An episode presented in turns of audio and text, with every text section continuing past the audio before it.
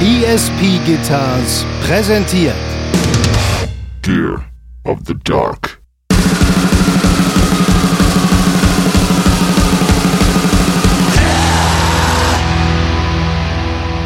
Die Tür flog auf und er kam von der Bühne und hatte so schwitzige Hände und hat seine Kokstüte nicht aufgekriegt und ich musste ihm dabei helfen, mir das Koks in die Nase zu stopfen. Habe ich natürlich gerne gemacht, so, ne? Also das war schon lustig, so, aber auch nicht gerade unerbärmlich. Ja, ich wollte gerade sagen, ey, das Thank you.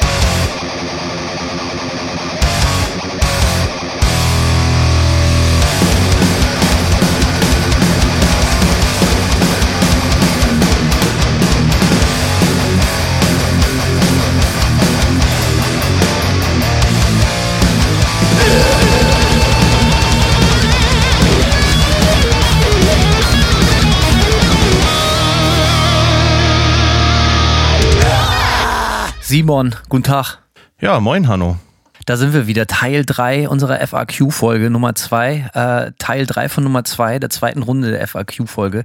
Äh, die Leute haben viel mehr Fragen gestellt, als wir je hätten mitrechnen können. Siehst du es auch so? Ja, definitiv noch mehr als beim letzten Mal. Und beim letzten Mal war es ja auch schon eine Doppelfolge. Dieses Mal gibt's den Hattrick. Ja, wahrscheinlich, ne? Also wir haben uns überlegt, wir werden das wohl irgendwie in drei Teile aufteilen. Äh, kurzweilig ist es ja, die, die Themen sind äh, mannigfaltig und unterschiedlich und dementsprechend äh, machen wir einfach mal weiter, oder? Also ich meine, Ja. was sollen wir die Leute jetzt mit dem privaten Müll langweilen, oder? Also äh, Ja, ist ja auch nicht viel passiert äh, in der kurzen Pause zwischen diesen Aufnahmen hier. ist nicht so richtig viel passiert. Äh, mehrere Male wurden die T-Shirts gewechselt, äh, Tee gekocht, Bier aufgemacht und wir sind wieder am Schalter, Simon. Willst du loslegen? Mach ich. Ähm, und zwar die nächste Frage äh, lautet: Hanno redet ja immer davon, wie sein in Anführungszeichen Gitarren-Podcast-Spielzimmer aussieht. Wie darf man sich der Rest, den Rest der Wohnung vorstellen und wie weit ist Simon mit seinem Umzug äh, beziehungsweise der Einrichtung seiner Wohnung? Beantworte das doch dann mal direkt, wie weit du denn so bist. Wann darf ich vorbeikommen? Wann, wann, wann ist vorzeigbar? Also ich habe äh, die Tage noch n, ähm, so ein Sideboard bekommen, was ich noch aufbauen muss in meinem Büro. Dann ist mein Büro tatsächlich äh, Büro-Studio, muss ich sagen, äh, ist tatsächlich dann erstmal fertig. So, es hängt jetzt sogar auch schon ein Bild an der Wand ähm, und ja, der Rest der Wohnung nimmt auch Form an. Ähm, es hat lange genug gedauert, aber es wird langsam, es wird langsam wohnlich und man kriegt langsam auch ein Zuhausegefühl. Ich muss aber sagen, der Platz ist hier so ein bisschen begrenzt. Ähm, wir hatten ja in Tampa ein Haus und das haben wir dann verkauft und jetzt sind wir hier in, äh, in der Ecke erstmal zur Miete, bis wir eventuell noch mal uns nach einem neuen Haus umschauen irgendwie und ja, Peinlich. der Platz, ja, auf jeden Fall, ey. äh, der Platz hier ist auf jeden Fall für all die Sachen, die ich so mache, Studio und also, also aufnehmen und Label und so weiter äh, begrenzt. Und ähm, deswegen hoffe ich, dass das nur temporär ist hier. Äh, ich erinnere mich in Tampa, dein Arbeitszimmer war ja auch relativ klein, genauso wie mein kleines schönes Büro hier ist. Äh, Hast du jetzt mehr Platz da, wo du sitzt, oder ist das ähnliche Größe? Es ist minimal größer. Ähm, man sieht ja zum Beispiel, oder du siehst bei mir im Hintergrund ja auch das Plattenregal, das hätte ja zum Beispiel bei mir im alten Zimmer schon gar nicht reingepasst, so, aber ähm, trotzdem ist es, äh, der, der Platz ist nicht so viel größer. Mein ähm, Kleiderschrank, der hier äh, mit verbaut ist, der ist ziemlich groß und da habe ich noch ein Plattenregal drin, was auch komplett voll ist. Also ich äh, musste meine ganzen Platten hier irgendwie unterbringen. Ähm, und ja, also es ist, der, es ist ein bisschen mehr Platz, aber äh, die Wohnung an sich ähm, ist, oder diese Doppelhaushälfte hier an sich ist auf jeden Fall kleiner als unser altes Haus und deswegen habe ich nicht viel Lagerplatz für Labelzeug und das äh, ja, wird ein bisschen eng. Ein bisschen Deutschland mit in die neue Heimat genommen, eine schöne Doppelhaushälfte. Äh, gefällt Ja. mir natürlich gut. Äh, was hängt ein Simon Havemann sich für ein äh, Poster oder für ein Bild an der Wand? Das würde mich noch interessieren. Das sieht von mir jetzt so aus, als wäre es ein schönes Bunkerbild. Ähm, fast. Äh, es ist ein Bild, was Sandy mal auf dem äh, Flohmarkt gefunden hat. Und zwar ist es so ein Schwarz-Weiß-Foto von äh, irgendwelchen Gebäuden, die so ein bisschen äh, Brutalist-mäßig aussehen. Es ist einfach so Betonwände und starke Kontraste irgendwie. Und wir hatten das in Tampa im Wohnzimmer hängen. Und äh, in unserem Wohnzimmer jetzt ähm, hängen wir anderen Scheiß auf und deswegen ist das hier einfach in mein Zimmer übergegangen. Bunkerromantik, wer liebt sie nicht? Wer liebt sie nicht? Absolut, ja. Ja, und die Frage war, wie darf man sich den Rest meiner Wohnung vorstellen? Ja, ich, äh, eigentlich gar nicht so viel anders wie auch mein Zimmer. So, ähm, ich hänge gerne gerne Poster auf. Mittlerweile rahme ich sie dann auf, auch so von, von Bands, die mir gefallen und, und äh, von, von, von vergangenen Tourneen und so. Also ich bin vielleicht da bis zu einem gewissen Grad genau wie Simon oder ich war, also schon, ich weiß es gar nicht, will ich gar nicht vermuten, aber bist du auch so ein bisschen Berufsjugendlicher. Ich hatte Ja. nie diesen, ich hatte nie den Bedarf so, ich bin jetzt erwachsen so und äh, ändere jetzt meinen Wohnstyle, sondern ich habe immer noch, fühle mich genauso wohl wie auch schon mit 12 oder 15 oder 21. Ich hänge mir gerne Poster von, von Bands, die ich mag. Hier, ich habe hier NWA an der Wand, ich habe äh, eine schöne New Kids on the Block Uhr habe ich hängen, äh, ein schönes Bild von Mick Jagger, Bolt Thrower ist da ein paar Fußballschals und Wimpel, äh, Kiss-Sammelfiguren und der Rest der Wohnung, ja, was hängt denn da so? Äh, unten im Wohnzimmer hängt ein großes Melvins-Bild, äh, im Flur hängt ähm, Riverboat Gamblers, wenn ich mich nicht täusche. Ähm, ja, Alter, keine Ahnung. Äh, ähm, Zero Boys, eine Band, die ich sehr schätze. Und ansonsten, ja, es ist so, der, das restliche Haus ist so ein bisschen, wie, wie würdest du es beschreiben? So ein bisschen hat so, so, so Berghüttencharakter. Viel Holz, viel Echtholz. Ja, es ist so ein bisschen so Cabin. Cabin-Style, Ja, ja. genau, ja. Ich find's, Log äh, Cabin. ich find's, äh, fand's ziemlich gemütlich, muss ich sagen. Ach, dir. tatsächlich, ja? Ja. Das freut mich zu hören, ja. Und ansonsten gar nichts äh, Besonderes. Also wahnsinnig viele Gitarren natürlich über das Haus verteilt. Äh, Im Büro meiner Frau, weil äh, der ist das eigentlich relativ lade, was so an der Wand hängt, hängen dann auch mega viele meiner Gitarren. Da stehen auch ganz viele Boxen und Verstärker überall. Ich muss sagen, ich habe mich so ein bisschen breiter in diesem Haus gemacht, als es meine Frau getan hatte. Das scheint dir aber egal zu sein. Dementsprechend sieht super bei mir aus. Würde wahrscheinlich äh, 9,9 aller Zuhörer und Zuhörerinnen hier von dem Podcast sehr gut gefallen bei mir. Ihr seid immer willkommen. Das Haus ist offen. Ja. Ist doch schön. Ah, da, das das kann ich auf schön. jeden Fall bestätigen, dass das Haus offen ist. Ähm, es geht weiter. Wie sah bzw. sieht euer Gitarren äh, Schrägstrich Instrumententraining aus? Äh, wie habt ihr geübt? Wie oft? Wie lang? Und was habt ihr dem Satan dafür gegeben, so musikalisch zu sein? Also das letzte ist natürlich erstmal eine, eine bodenlose Unterstellung. Denn so als richtig musikalisch, also ich kenne Leute, die sind viel, viel musikalischer als ich das bin und die haben auch Ja. viel mehr geübt, als ich das äh, habe.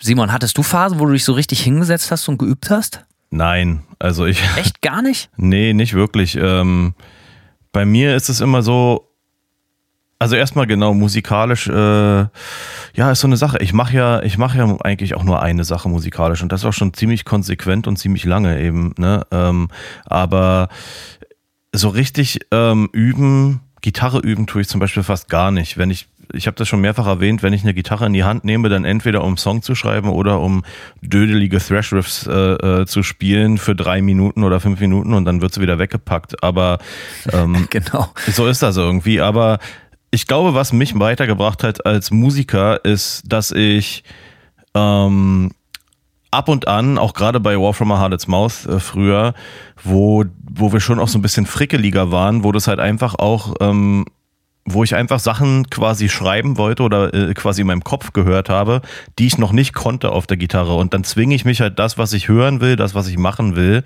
äh, auf der Gitarre auch irgendwie umsetzen zu können. Also ich glaube, das ist eigentlich mein einziger der einzige äh, Weg, wie ich besser werde auf der Gitarre, ist, ähm, wenn ich irgendwas nicht so richtig gut hinkriege und mich dann zwingen muss, ähm, es nicht nur sauber aufzunehmen, aber vielleicht im Zweifelsfall sogar auf Tour zu spielen. Und äh, glücklicherweise, ich glaube, mir liegt's einfach genug, dass ich die Sachen dann auch gut hinbekomme irgendwie. Und dann, wenn man, das wirst du bestätigen können, Hanno, wenn man viel tourt, äh, dann wird man auch irgendwann einfach echt so tight äh, in seinen äh, den Riffs zumindest, die man regelmäßig spielt und so weiter, also auch Sachen, die vielleicht erst eine Herausforderung waren für einen spielerisch, die gehen dann einfach irgendwann so in die Muscle Memory über und dann dann flutscht das schon irgendwie, aber ich, ja, aber so wirklich üben, ich kann halt auch nicht shredden so, ne, also überhaupt gar nicht, ich kann keine, keine, äh, dieses Sweep Picking kann ich überhaupt nicht, aber auch einfach, weil ich es nicht hören will in meiner Musik so, also übe ich es erst gar nicht. Also ich, äh, das, was Simon gesagt hat, da hat er natürlich recht, weil wenn die Songs erstmal sitzen, dann sitzen die und dann kannst du dich auch morgens um vier geweckt werden und dann kannst du die auch einfach abfeuern. Das Problem, Ja. das merke ich jetzt gerade, wegen Covid haben wir irgendwie alle 18, 20 Monate keine Konzerte gespielt und jetzt steht das Ganze wieder an. Wir müssen uns treffen und üben und jetzt ist immer der schlimmste Ta äh, Part fängt jetzt an, den ich an Touren richtig hasse.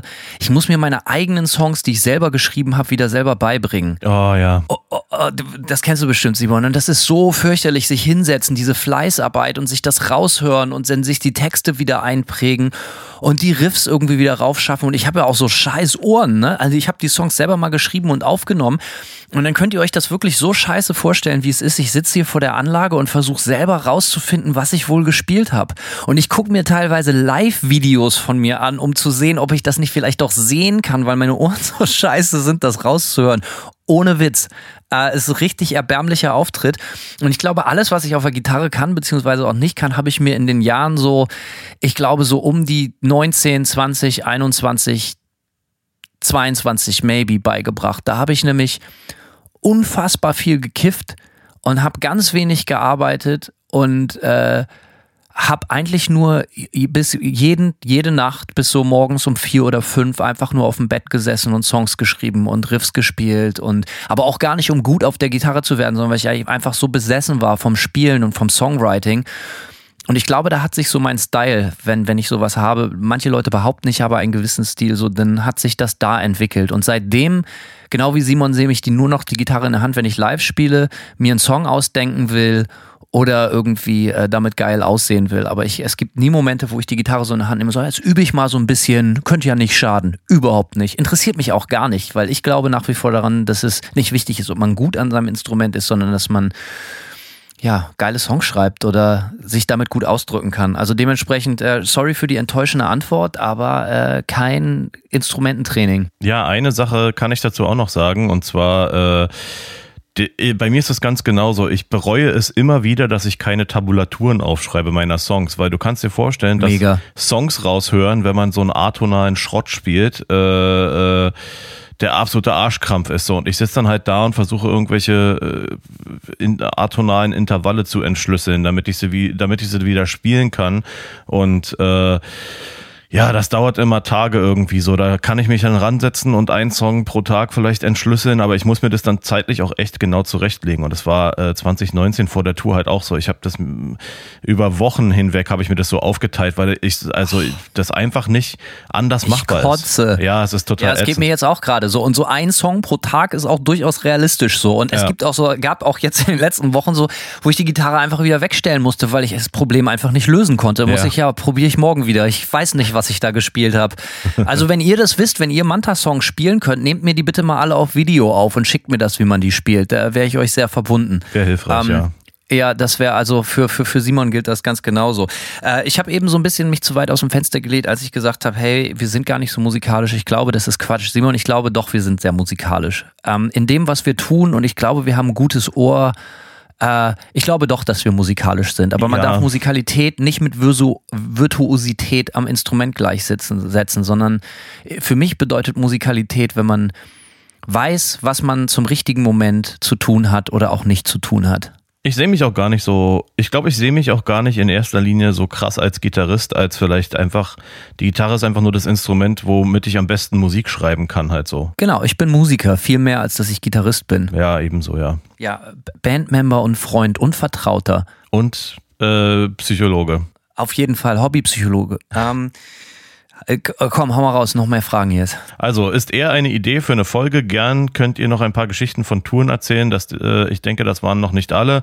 Äh, ja, ähm, Waren natürlich nicht alle, das waren definitiv nicht alle. Ähm, aber, aber da habt ihr recht. Ja, schon sorry, recht viele halt. Das, äh, wir haben schon, das ist, äh, wir haben schon recht viele Stories äh, auf jeden Fall ausgepackt und da müssen wir noch mal ein bisschen in uns gehen. Aber äh, wir hatten auch noch ein paar andere Folgenvorschläge jetzt in der äh, FAQ-Runde, wo sich das so ein bisschen auch mit Tour-Stories ergänzen wird. Also da kommt auf jeden Fall noch was. Da kommt was, keine Sorge. Also Touren hören ja nicht auf. Wer weiß, was wir auch wieder Neues äh, aus dem Koffer zaubern. Also und Simon untertreibt so ein bisschen. Natürlich gibt's da noch den einen oder anderen Gassenhauer, die wir vielleicht auch voneinander noch gar nicht wissen. Und das sind meine Lieblingsmomente, wenn mir Simon hier live Sachen erzählt, die ich nicht weiß und vice versa. Das ist immer das Schönste, glaube ich. Absolut. Ähm, aber es ist eine neue Frage, relativ spontan noch reingekommen. Gehen wir doch mal darauf auf. Da fragt jemand nach unseren Lieblingsband-Shirts. Hast du sowas, Simon? Wie viele? Lass mich das nochmal kurz ergänzen. Du, ha- hast du viele Band-Shirts? Ja, auf jeden Fall. Ich, äh, irgendwie bin ich auch, wie du auch gerade sagtest, so ein ewig, äh, ewiger Jugendlicher, der nicht aufhören kann, Bandshirts zu tragen. Ähm, und habe ich ein Lieblingsshirt? Also du wirst es vielleicht kennen. Oft ist eins der Lieblingsshirts äh, äh, oder ja, sind ein paar Lieblingsshirts immer so ziemlich die letzten, die du dir gekauft hast. ja, das ist irgendwie bei mir oft so, dass ich mir irgendwie ein neues. Echt wahr, ja? Ja, dass ich mir ein neues kaufe und äh, oder neue Bandshirts kaufe und da dann äh, äh, sich auch so ein paar schnell so ein paar Lieblingsshirts rausstellen und ich die dann auch bis zur Vernichtung irgendwie sehr schnell abtrage. Ähm, aber sonst Fällt mir gar nicht jetzt auf Anhieb viel ein. Ich hatte mal ein, oder ich habe es auch immer noch, ich habe einen Crowbar Longsleeve ähm, vom Self-Titled, vom, äh, vom, das ist nicht das Debüt, aber es war die zweite Platte, aber die Self-Titled Crowbar, da habe ich mir auf Natur von denen mal einen Longsleeve gekauft und ähm, das habe ich so hart abgetragen, dass es auf jeden Fall Löcher hat und äh, eher grau als schwarz ist so und äh, das sieht aus, als hätte ich seit den 90ern, ist aber natürlich Bullshit so, das habe ich irgendwann äh, bestimmt 2010 oder so gekauft, aber ähm, oder Ende der Zeit, kein Plan. Aber das sieht auf jeden Fall sehr runtergerockt aus und äh, das Artwork da drauf ist auch hässlich und ich stehe so ein bisschen auf hässliche 90er Jahre Artworks so. Ähm, ja, muss man einfach klar sagen. Das ist äh, hässliche 90er Jahre Artworks äh, als Longsleeve oder T-Shirt sind auf jeden Fall bei mir immer immer groß groß dabei so. Erinnert mich an meine Lieblings... Wir sind ja ähnliches Alter, Simon. Du kannst dich aber bestimmt auch an diese 090-Werbung nachts erinnern, ne? Na klar. Äh, die früher runter. Meine Lieblingswerbung war immer, stehst du total auf hässlich. Gab's tatsächlich. Ganz großer Freund. äh, äh, und äh, da war man natürlich immer versucht, sein ganzes Taschengeld direkt aufzugehen. Natürlich stehe ich total auf hässlich. Direkt anrufen. Äh, fünf Mark pro Minute. Aber gab es wirklich, stehst du total auf hässlich. Kennt, kennt der eine oder andere bestimmt auch noch. Ähm, äh, wie viele hast du? Kannst du das so schätzen? Wie viele Shirts? Mhm. Zu viele, ich habe auch einen Haufen in Kartons und so. Ach krass. Ja, bei mir ist es so, äh, mit, mit den, ich kaufe immer, ich kaufe gerne neue Shirts und auch immer, wenn ich auf Shows bin. Also bei mir braucht es sehr wenig, um mich davon zu überzeugen, irgendwie ein Bandshirt mitzunehmen, wenn ich auf ein Konzert bin. Dann sage ich, ja, so what, Alter, hier 20 Dollar oder so, gib ihm. Ähm, das Problem bei mir ist mit den ganzen neuen, die trage ich eigentlich nie. Ich bin so ein Typ, never change a winning team und irgendwie komm, lege ich die dann ins Regal und ich hole die eigentlich nie raus. Also ich glaube, das meistgetragenste Shirt bei mir ist wahrscheinlich ein richtig altes, richtig, richtig altes, habe hab ich mal gebraucht, gekauft, vor tausend Jahren schon auf Ebay oder so. Ein Kiss Army Shirt, was ich viel, viel getragen habe. Ich habe ein altes Sodom-Shirt, The Saw is the Law, so ein, wo ich auch so sleeveless, was sich abgeschnitten hat, das äh, finde ich sehr, sehr geil. Ähm, ich hatte mal eine Zeit, da war, war, da, da habe ich immer so ein Woods of Desolations Shirt angehabt, so ein Black Metal Ding. Aha. Ich hatte eine Zeit, wo ich sehr viele Black Metal Shirts getragen habe. Ähm, so ein bisschen vorbei. Äh, ansonsten, ich bin ein großer Freund von weißen T-Shirts, das kann ich sagen. Ich bin äh, großer Freund von guten weißen Bandshirts. Ich habe ein geiles Bullthrower-Shirt, aber ey, also ich glaube, ich habe auch nicht weniger als 200 Bandshirts oder so. Es ist wahrscheinlich nicht mal viel. Ja, ich weiß oder? nicht, ob ich so viele habe. Ich kann es echt, ich kann schwer einschätzen. Ähm, aber ja, kommt vielleicht auf einen vergleichbaren Wert. Ja. Ähm, und es ist auch immer so, äh, am Anfang hat man auch noch immer so Bands, Shirts, man hat ja jedes mitgenommen, wenn man auch eins geschenkt gekriegt hat, irgendwie als Promo oder auf Tour. So mittlerweile ist man natürlich so ein bisschen mehr picky, so ziehe ich das wirklich an oder nicht. Ähm, ja, ansonsten Lieblingsband-Shirts, ja, ich glaube, wenn ich eins nenne, das Kiss Army-Shirt ist geil, weil die Kiss Army auch geil ist. Die einzige Army, der man wirklich vertrauen kann. So, ähm, und dementsprechend, also ich hoffe, die Frage ist damit so einigermaßen beantwortet. Äh, habt ihr spezielle Inspirationsquellen? Filme, Bücher, Natur, Emotionen, die euch sprudeln lassen? Das ist ja wieder so eine Simon-Frage. Der ist so ein, so, ein, so, ein, so ein tiefgründiger Mensch. Ah ja, geht so, ne? Ähm ja, wir haben das in der vorherigen Frage schon ein bisschen angesprochen. Also es ist tatsächlich manchmal so, äh, wenn mir, wenn ich so ein bisschen Schreibblockade habe, dass es mir hilft, wenn ich mir irgendwelche äh, so Kunstwerke Bilder im ja, Internet ja, angucke. Ja, echt, äh, so doof das klingt. Ja, ist zum Beispiel, ich habe äh, vor, vor kurzem mal ein Bild gefunden von einem, von einem Staudamm. Ist der in Portugal oder in Spanien? Ich weiß es gerade nicht genau. Und der, der sieht so total verschärft auch so. Also man kann überhaupt nicht nachvollziehen, was sich da architektonisch dabei äh, gedacht worden ist, als sie äh, am Rand diese Treppen gebaut haben. Aber auf jeden Fall sieht das alles so total chaotisch aus so. Und ja, dann guckt man sich halt so, eine Monu so ein monumentales Bauwerk an mit irgendwie äh, eigenartiger, chaotischer äh, äh, Architektur. Und manchmal, manchmal kommen mir dann tatsächlich Ideen, wenn ich mir sowas reinziehe, so. Aber ähm, Filme, ja, es gibt manchmal Filme, die, wenn Filme eine sehr starke Ästhetik haben, so, ich finde, ähm, und da bin ich überrascht, dass der noch nicht, dass es noch nicht gnadenlos abgerippt worden ist von Metal-Bands, aber vielleicht äh, kennt der eine oder andere von euch äh, den Film Mandy mit Nicolas Cage, ähm, der relativ aktuell ist noch und der Film ist mega. Man mag es kaum glauben, trotz Nicolas Kann man Cage. überhaupt nicht glauben. So, äh, ich habe neulich versucht unfassbar. zu gucken. Ich bin nicht reingekommen. Echt weil du mir nicht? schon mal gesagt hast, dass es so der Wahnsinn ist. Vielleicht versuche ich das heute Abend nochmal. ja, Aber äh, guck mal, ich bin da zum Beispiel viel, viel simpler gestrickt. Du guckst dir so eine schöne Architektur an und wirst so voll beseelt. Ich guck mir lieber sowas an wie so, keine Ahnung, so alte Wikinger-Filme und so. Alles, was so mit so äh, Wikinger-Kram zu tun hat, so Northern Mythology. Äh, und natürlich dann auch so Sachen wie so, äh, äh, keine Ahnung, Game of Thrones und so. Ich finde alles sowas geil, sag ich ganz ehrlich immer. Und da bin ich eher einfach schräger. Guck mal, jetzt kommt da einer an und dann kriegt er mit der Axt so richtig einen vor den Kopf. Ja, da fühle ich, denke ich mir mal, da schreibe ich jetzt mal einen Song drüber. So, das gefällt mir dann besser.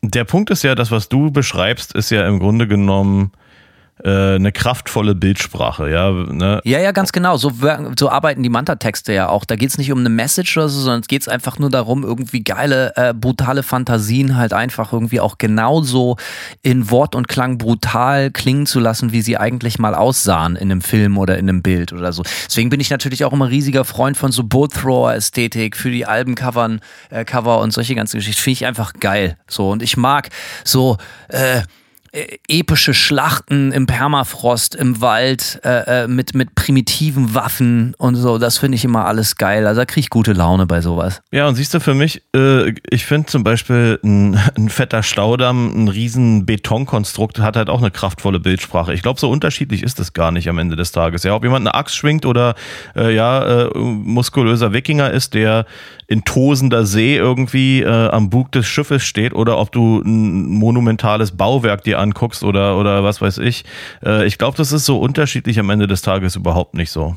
Ja, das mag sein. Aber ähm, wie gesagt, ich finde, ich finde, äh, so, und deswegen müsste ich auch, um die Frage zu beantworten, Filme, Bücher, Natur, Emotion, am ehesten dann wahrscheinlich dann so Filme und Natur. Also ist es schon so, dass wenn ich äh, so einen Waldspaziergang mache oder so, das ist, wirkt immer schon sehr auf mich. Ich bin genau wie Simon sehr gerne in der Natur und das ist äh, natürlich ein total abgegriffenes Black Metal Klischee oder so, aber so richtig weite, tiefe, dunkle Wälder ist schon mega geil. Ja, Also auf jeden das Fall. beseelt mich schon sehr. Ja, machen wir weiter, wa? Ja, ähm, die Frage haben wir schon beantwortet, die nächste. Ähm, deswegen können wir die eigentlich jetzt auch skippen, Welche oder? wäre das denn? Na, da, äh, ob ihr noch bei live, live bei Instagram oder YouTube was machen würdet. Da haben wir gestern schon oder in der Ach so, derselbe Typ. Ja, Ja, das haben wir beantwortet. Natürlich machen wir das. Freuen wir uns drauf. Gebt uns doch mal Tipps, wo ihr das am besten sehen wollt, wo man das am besten macht. Organisiert das doch mal und ladet uns ein. Ah, derselbe Typ hat auch noch gefragt, ich bin selber heftiger ACDC-Fan und würde gerne Hannos Verbindung zu ACDC in epischer Breite erkunden. Ich weiß nicht, ob das der richtige Rahmen hier ist, weil epische Breite sprengt natürlich auch schnell mal den Rahmen. Aber was wir mal machen können, wir könnten vielleicht mal eine ganze Folge machen, wo, wo Simon sich auch genau wie ich auf eine Band festlegen muss und der, jeder hat dann 30 Minuten Zeit, ein 30-minütiges Referat darüber zu halten, warum die Band einfach so unglaublich geil ist und warum es da keinen Weg dran vorbei gibt. Und äh, ich glaube, das fände ich eigentlich interessanter. Klingt für mich total furchtbar. Wenn ich Referat höre, dann kriege ich äh, äh, direkt PTSD aus der Schulzeit, ey. Ja, okay, aber du weißt, was ich meine, dass sich jeder so auf eine Band irgendwie sagen, du darfst jetzt nur um diese eine Band. Wir haben das ja schon mit, mit, mit Typo neulich ganz gut und mit Ugly Kid Show ganz gut hingekriegt, aber dass man da nochmal so eine Runde macht, ähm, äh, äh, dass man dem anderen so wirklich in aller Breite erklärt, warum man so unglaublicher Fan ist. So, das, äh, ich finde ich schon eine gute Idee. Also wäre vielleicht ein Ansatz für, für eine weitere Kultklopper-Folge. Kann man sich auf jeden Fall mal überlegen. Wollte ich gerade sagen. Also da kommt sicherlich was, aber ja, du hast recht, äh, äh, ACDC. Ich gehe, stehe mit der Band auf und gehe mit der Band ins Bett und äh, alles bemesse ich nach dem, welche Emotionen ACDC bei mir auslösen können. Ja. Blasels, ja, also da gibt's noch viel zu erzählen. Aber tolle Band, also sag ich nicht oft genug, wirklich tolle Band. Ähm, äh, dann, dann, dann die nächste Frage danach, was wär, gibt's hier noch? Ah, da gibt's wieder äh, Gear, das ist doch geil. Lies das doch mal vor. Ähm, und zwar äh, bezüglich Recording und Produktionsschissel. Aus welchen Fehlern habt Schissel. Das war äh, seine Wortwahl. Äh, aus welchen Fehlern habt ihr dabei am meisten gelernt, beziehungsweise welche vermeintlichen Fehler haben sich im Nachhinein als geniale Tricks herausgestellt? Ja, ganz einfach. Also wie immer, Simon, wie bei mir, Learning by Doing. Das Ja. hast du ja schon richtig erkannt, lieber Fragensteller. Ähm, aus welchen Fehlern hat man am meisten gelernt? Äh, hatten wir auch schon mal in der, ich glaube, in der vorherigen äh, Teil der FAQ-Geschichte hier angesprochen. Äh, Phasenprobleme äh, ist ein Thema, was einen sehr schnell erdet, weil man nimmt ganz viele Gitarren auf und stellt fest, umso mehr da sind, umso dünner klingt's, umso beschissener wird's. Irgendwas läuft da falsch. Und bis man das ganze Prinzip von Phasenproblemen erkannt hat, das dauert eine gewisse Zeit. Also es war zumindest bei mir so. Und äh, ich glaube, wenn man das so runterbrechen kann, ich habe, äh, glaube ich, beim Songwriting oft nicht genug darauf geachtet, dass das weniger mehr ist. So, dass, dass, dass Melodien und Parts und Momente und auch Sounds erst dann wirken können, wenn sie nicht mit anderen Sachen konkurrieren müssen. Das äh, natürlich ist immer geil, wenn alles an, an ist und gib ihm mal to- total überwältigt wird und, und erschlagen wird von so einer Soundwucht. Das flasht mich aber immer nur, wenn alles unisono läuft. Sprich, wenn alle Instrumente genau das gleiche Riff spielen und so. Und dann ist so eine Walze geil. Aber wenn es so besondere Momente gibt, ähm, dann finde ich, muss, muss, muss, muss, den, muss respektvoll Platz eingeräumt werden. In der Komposition, aber auch in der Produktion, im Arrangement und so. Äh, das würde mir jetzt so einfallen. Und ich habe, genau wie alle, glaube ich, Songs geschrieben, die viel zu lang waren, die viel zu viele Parts hatten. Das, ich weiß, manche Bands machen da irgendwie eine, eine, Kunst draus. Ich meine, bei W-Farm war das ja natürlich auch so, dass ihr crazy viele Parts hattet und, und Taktwechsel und so. Aber da war das so extrem, dass das natürlich wieder zum Pinselstrich wurde. Da war das Teil des Kunstwerkes, so dieses Extreme, so, ne? Aber ansonsten, keine Ahnung, also das fällt mir jetzt so ein. Und äh, die Fehler, die sich bei mir als geniale Tricks herausgestellt haben, äh, immer Lo-Fi. Lo-Fi, Lo-Fi, Lo-Fi mit, mit, mit billigen Mics äh, und billigen Pedalen und auch schrottigen Amps zum richtigen Zeitpunkt einen Moment zu finden, um damit geile Sounds zu äh, erzeugen. Das mache ich immer noch sehr gerne. In fast jedem Song mache ich irgendwie, und sei es nur für mich, wie nennt man das, so ein Osterei, so ein Easter Egg oder so. Selbst wenn die Leute das nicht hören, baue ich in fast jede Produktion irgendwie so Parts ein, dass ich im Hintergrund immer auf die Snare klatsche und da ganz viel Hall drauflege. Jetzt nur mal als Beispiel oder dass ich sage so, ey, ich mache hier nochmal eine Doppelung, die ich über so einen Kinderverstärker eingespielt habe, weil das halt irgendwie so eine ganz schneidende Frequenz trifft, die dann irgendwie aber in der Strophe geil kommt. Also das ist für mich die wahre Freude am Produzieren. Äh, so, so, so Lo-Fi-Sachen zu machen, so schrottige Sachen zu machen. Ich habe jetzt zum Beispiel für die letzte, für die neue Manta-Platte, die wir gemacht haben, habe ich Teile auf meinem alten Punk Vierspur-Rekorder auf Kassette aufgenommen, habe die dann zurück in Computer gespielt und time stretched und so und äh, ja, einfach äh, weirde Sachen machen. Das macht mir große Freude. Das waren jetzt auch nicht Fehler, sondern einfach von, mir war schon immer klar, dass man aus Scheiße, also früher musste man aus Scheiße Gold machen, weil man kein anderes Equipment hatte, aber ganz viel von diesen alten Sachen sind einfach hängen geblieben, weil sie sich als Gassenhauer erwiesen haben. Wie ist das bei dir, Simon?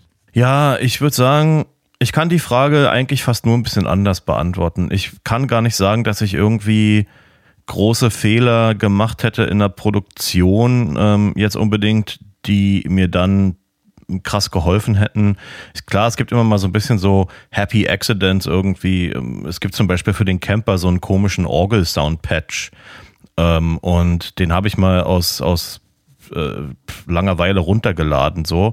Und ähm, das klang dann total weird. Ich konnte damit total weirde Soundscapes bauen auf der Gitarre halt so, ähm, indem ich auch gar nicht Gitarre spiele, sondern eigentlich nur irgendwelche irgendwo einen einen Bund halte oder so und dann äh, gegen die Gitarre kloppe und äh, den Hals ein bisschen äh, quasi von hinten ja so ein bisschen gegenschiebe und so. Äh, also einfach nur so weirde weirde Sachen. Äh, Hanno lacht sich tot. Ich weiß nicht genau, was Phase ist. Also, äh, never mind. Hm, Den okay. Hals von hinten packen und so von hinten gegenschieben. Einfach, also, äh, ähm, ja, äh, das, äh, Ja. Äh, ja, fahr Ja. einfach fort. Richtig, so, also so Soundscapes bauen und sowas mache ich ganz gerne mal. Aber meine, meine wirkliche Erkenntnis ähm, aus dieser ganzen Sache ist eher, was mir Spaß macht und was mir überhaupt keinen Spaß macht am Produzieren oder Aufnehmen. Und ich habe eine Zeit lang ganz am Anfang äh, die Ambition gehabt, auch äh, andere Bands aufzunehmen und zu mixen. Und äh, ich komme ja eher aus dem Mastering sozusagen, aber als ich dann mir das Re Recording auch beigebracht habe, einfach so zum äh, Songs schreiben und vorproduzieren, hatte ich dann auch eine Zeit lang die Ambition, eben auch mit anderen Bands was zu machen und habe auch ein paar Bands aufgenommen Ich habe aber schnell gemerkt, dass Mixen gar nichts für mich ist. Also so überhaupt nicht. Und auch aufnehmen kann Krampf sein so. Ja, wenn du dann eine Band hast, mit der du überhaupt nicht vibest, so, äh, dann ist, macht das überhaupt keinen Spaß. So, das ist einfach nur ein Krampf, wenn du so vier Typen hast, die dann rumhängen so und du hast bist mit denen nicht auf einer Wellenlänge und äh, kannst dich mit der Musik nicht identifizieren, kannst dich mit den Typen nicht identifizieren, ja, dann hast du halt die Arschkarte gezogen und solche Sachen habe ich mir dann schnell wieder abgewöhnt irgendwie und ähm, mittlerweile Mittlerweile ist es bei mir so, Mastering mache ich noch immer gerne und auch relativ viel, aber ähm, aufnehmen nur für die eigene Band, nur Vorproduktion, mixen gar nicht mehr. Habe ich einfach überhaupt keinen Bock drauf, geht mir richtig auf den Sack. Also ich mixe ja auch nicht alleine, ne? muss man auch ganz klar sagen. Ich mixe jetzt mit meinem Kumpel Ryan so meistens oder, oder äh, also ich, ich brauche auch jemanden, der die Technik viel besser beherrscht, als ich das tue, muss man ganz klar sagen. So, also ich habe ein gutes Ohr, ähm, glaube ich, und, und ich weiß auch sehr genau, was ich will und ich weiß auch, wie man geile Sounds aufnimmt. Ich glaube, ich bin relativ gut in so Mic-Placement. Ich weiß immer sehr genau, welches das richtige Mikro, gerade im Gitarrenkosmos, für welchen richtigen, für welchen Amp ist, für welchen Sound und so. Da, da, da brauche ich, also da kann ich mich sehr genau auf mich selber verlassen. Aber wenn es ums eigentliche Mischen geht, so ganz genau EQ-Einstellungen oder einen Kompressor einstellen, also da habe ich immer gerne jemand anders, der das übernimmt. So, ich bin eher der, der klassische Produzent im Hintergrund, der sagt, ey, mach das, mach das, mach das. So, äh, da bin ich sehr gut drin. Ja, das, äh, ich sag mal so, ich sitze dann naja, es ist immer so ein bisschen so, ich, ich bestehe gar nicht darauf, unbedingt zum Beispiel, wenn das dann, wenn eine Platte in den Mix geht, ich bestehe gar nicht darauf, unbedingt mit dabei zu sitzen, weil auch das sehr dröge und langatmig wird so. Also ich bin äh, auch gut darin zu delegieren oder zu sagen, was ich genau will.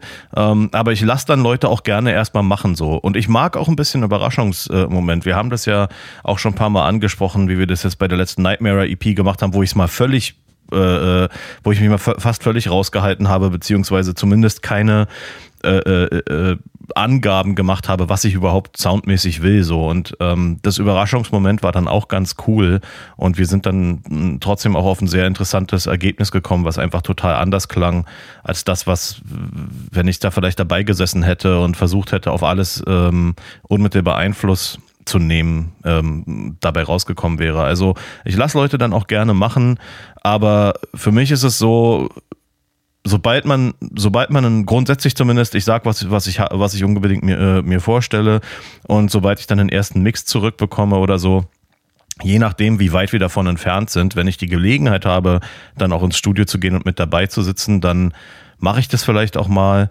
Oder es wird halt eine sehr, sehr umfangreiche Feedbackrunde und man arbeitet sich halt durch diverse Mixversionen, bis man endlich da ankommt, wo man auch sein will irgendwie. Vielleicht muss ich das auch mal wagen. Vielleicht muss ich einfach mal äh, mehr so komplett als außer Hand geben und mich überraschen lassen. Das ich Problem ist, wenn du die wenn du die Songs schreibst, du schreibst die Texte, du nimmst sie auch noch alles selber auf und du hast eine ganz klare Vision im Kopf. Ich glaube, das Problem ist, dass ich an so vielen Fronten arbeite bei so einem Entstehungsprozess einer neuen Platte und dann ist das sehr, sehr schwer, keine Bilder im Kopf zu haben, die, also das dann so zu resetten. Das ist sehr, sehr schwer, aber ich würde es gerne mal machen. So, also vielleicht nächstes Mal. Ja, ich glaube, wenn du, ich glaube, wenn du ein jemanden Mixing Engineer oder so findest, äh, bei dem du konsistent auf die Produktion stehst, ja, jemand, der konsistent Sachen abliefert, die du richtig geil findest. Ähm, Quincy Jones. Ja, dann gehst du zu Quincy Jones. Zum Beispiel. Mal, so, ja. mal sehen, was er sagt. Ja, mache. Simon, wie habt ihr Drogenkonsum auf Tour erlebt? Will hier jemand wissen. Hm. Das äh, fragst, fragst ja den richtigen, den Straight Edger. Ja, erlebt habe ich ihn natürlich trotzdem auch. Äh, gerade wenn man wenn man nüchtern ist, kann, erlebt man sehr viel, wie andere Drogen konsumieren. Äh, Hast du da ein paar Stories? Erzähl mal. Ähm, ich habe zum Beispiel eine Story. Wir waren mal auf eine mit War from a Hardest Mouth auf einer großen Pakettour. Ähm, so ein sieben Band Festival Tour Paket, ziemlich anstrengend. Albtraum. Ja, war ziemlich anstrengend. Und die Band, die das eröffnet hat, waren so ein paar äh, super junge Amis. Die waren so zwischen 19 und 21 aus dem äh, irgendwie aus dem Bible Belt der USA so und ähm, das war deren erste Europatour und die dachten sich dann so, äh, okay, wir leben jetzt hier irgendwie unseren Rockstar-Traum, den wir in den USA äh, nicht ausleben können so richtig, ja, weil wir da mehr auf dem Kieker sind so. Und die haben sich halt ab, ab Anfang der Tour einfach äh, richtig hart gegeben. Die haben sich also wirklich tagtäglich äh, äh, einfach nur Hartalk reingezogen. Dann haben die in der Tanke Wodka geklaut in Berlin und so. Ja, also die sind so extrem schnell eskaliert. Die haben sich eingepisst im Bus. Ähm, Klingt nach sympathischen Jungs. Ja, Kannst du nichts du, sagen. Du weiß ich nicht, ob du die so sympathisch finden würdest, wenn du die treffen würdest, aber ähm, aber ich ja, finde ja erstmal eh keinen sympathisch eigentlich, also dementsprechend. Ja, das, das ist schon mal eine gute Voraussetzung, um diese Band auch sympathisch zu finden. Nein, ja, aber Scherz. die, äh, die also da ist dann irgendwann auch einer der Gitarristen, wie gesagt, die Typen waren halt 21, die haben wahrscheinlich das erste Mal hart durchgesoffen für ein paar Wochen. Und im letzten Drittel der Tour ist, ist einer der Gitarristen auf der Bühne halt auch einfach umgekippt, so beim Konzertspielen, weil er nicht mehr, Eieiei. ne, weil er einfach so viel gesoffen hat, äh, dass der physisch damit überhaupt nicht mehr klargekommen ist, so. Und ja, ach, keine Ahnung, Alter, so Bands, die koksen, ich muss sagen, so, äh, für mich gibt's immer so ein bisschen auch, auch Limits, so, ich meine, ich habe überhaupt kein Problem damit, wenn, wenn Leute sich ein bisschen einen, einen antrinken oder kiffen oder so. Das finde ich alles relativ harmlos ähm, und, und ist okay so, aber äh, ich habe auf jeden Fall auch schon Eskapaden so auf Tour erlebt, wo sich Leute so, so aus dem Leben geschossen haben, dass die, äh, ja, keine Ahnung, dass, dass es schwer ist, noch einen Respekt für die zu haben, ja, weil die sich einfach so, so krass also auf eine Art und Weise nackig gemacht haben, dass sie einfach wirklich ziemlich erbärmlich rübergekommen sind. So. Und ähm, wenn man dann selbst nüchtern ist, ist es noch schlimmer. Und wenn einen diese Leute dann äh, nicht in Ruhe lassen, ja, wenn die so, du kennst es so ein bisschen so besoffenen Humor, äh, wenn du,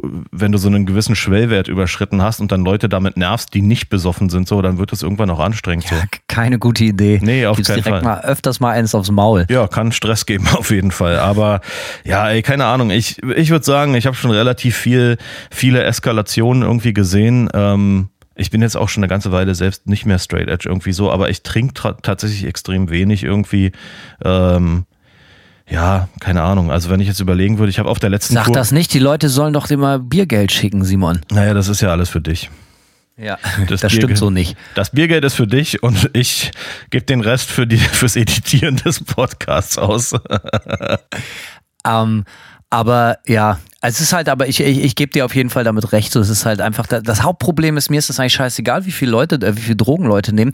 Das Einzige, was mich nervt, wenn Leute dann anstrengend werden. Das ja. ist so, hey, mach doch, was du willst, aber laber mich damit nicht voll. So, genau. das ist das Einzige. Du kannst von morgens bis abends Drogen nehmen, ist mir wirklich, das meine ich so, völlig Lade. Ich bin nicht gegen Drogen, überhaupt nicht. Ich, hab, ich kenne Leute, die nehmen sehr viel Drogen, die können damit wunderbar umgehen und die werden auch nicht zum Idioten. Und ich kenne Leute, die ziehen eine Nase und du kannst dich mit dem irgendwie, ich kann mit dem nicht mehr im Raum sein, weil das solche Idioten werden, immediately. Aber es sind auch Leute, die trinken ein Bier und werden völlige Mongos so. Also äh, das, das, die, die Leute kennt jeder von uns, auch die Leute, die gerade zuhören. Jeder weiß, welche Person ich meine gerade. Und die gibt es halt natürlich auf Tour eingesperrt in einem Bus, ist natürlich heftig. Äh, ich, ich habe die Geschichte, glaube ich, schon mal erzählt. Ich war mal auf einer US-Tour und ah, da ja, ja. war, das muss ich auch gar nicht wieder aufwärmen, aber das war, das war eher so, so eine, so eine Lektion in Erbärmlichkeit, weil der Sänger auch, ja, habe in Chicago gespielt und ich bin so spazieren gegangen und der hing halt einfach so ganz normal so da in einer obdachlosen Ecke rum und hat gehofft, irgendwie äh, äh, sehr, sehr harte Drogen zu scoren da. Und das ist halt so, ey, da habe ich echt auf Tour was anderes zu tun. Und das war dann halt keine Ahnung. Ich, ich, ich, ich glaube halt, dass, dass die meisten harten Drogen, so doof wie das jetzt klingt, eine Einbahnstraße sind. So. Und ja. das ist, äh, wenn die, wenn die auf Tour wichtiger ist, wo kriegst du den nächsten Schuss her oder das nächste Blech, was du rauchen kannst, als eine gute Performance abzuliefern, dann kannst du meiner Meinung nach auch direkt sein lassen. Solltest du vielleicht irgendwas anderes machen. Dann, dann, dann vernichte dich doch einfach ganz normal zu Ende, zu Hause, allein. So, äh, mach doch so, weißt du, aber lüg dir und deinen Leuten doch nichts vor, indem du noch auf Tour gehst.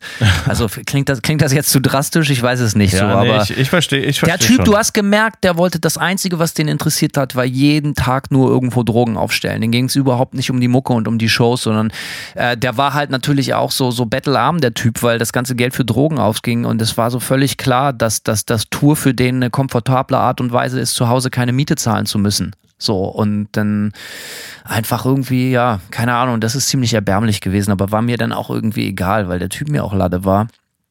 Aber ansonsten, ich, äh, ich habe in einer Band gespielt mit meinem guten Freund Nils, der auch, äh, äh, äh ja, der, der, der, der war geil. Der war halt immer so, da haben wir gespielt und der hat sich dann halt einfach mal so alleine, ohne irgendjemandem davon zu sagen, einfach öfters mal so Pilze geschädelt und so vor, vor, vor, dem, vor dem Konzert. einfach für sich alleine, um ein bisschen Spaß zu haben. So, der ist ein großer, gro drogeninteressierter Typ, aber äh, der kann damit auch gut um.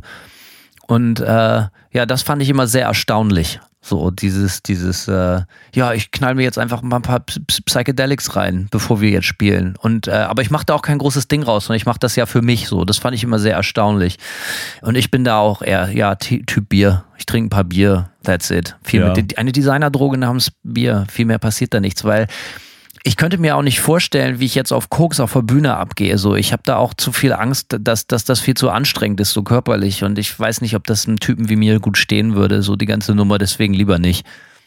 Ja, auf jeden. Und ansonsten, also richtige so Rockstar-Eskapad. Ja, ich habe, äh, wie gesagt, den besagten Typ, der dann da in Chicago auf der Straße erbärmlich nach Drogen gesucht hat, so, äh, den musste ich auch mal, also die Geschichte habe ich auch schon mal erzählt, aber einfach sowieso witzig ist. Da saß ich alleine im Backstage, war traurig und wollte halt nach Hause und die Tür flog auf und er kam von der Bühne und hatte so schwitzige Hände und hat seine Kokstüte nicht aufgekriegt und ich musste ihm dabei helfen, mir das Koks in die Nase zu stopfen. Habe ich natürlich gerne gemacht, so, ne? Also das war schon lustig, so, aber auch nicht gerade unerbärmlich. Ja, ich wollte gerade sagen, ey, das, das klingt schon echt finster. Ey. Ich habe, Ja, ich glaube, ja. ich, hätte, ich hätte keinen Nerv für so eine Scheiße, Alter. Also ich, ich komme dann, ich komme mit, Leuchten, mit, mit Leuten, die dann so konstant so eskalieren, komme ich dann auch nicht aus. So, ich habe auch, ey, wie gesagt, wenn Leute ein bisschen sich einen über den Durst trinken, ein Kiffen, whatever. Ja, aber zum Beispiel auf unserer letzten Tour, wir hatten auch einen Fahrer dabei, der ähm, der anscheinend ab dem dritten Tag oder so angefangen hat, äh, jeden Abend sich äh, irgendwie Koks zu ziehen so. Und der hatte dann halt jeden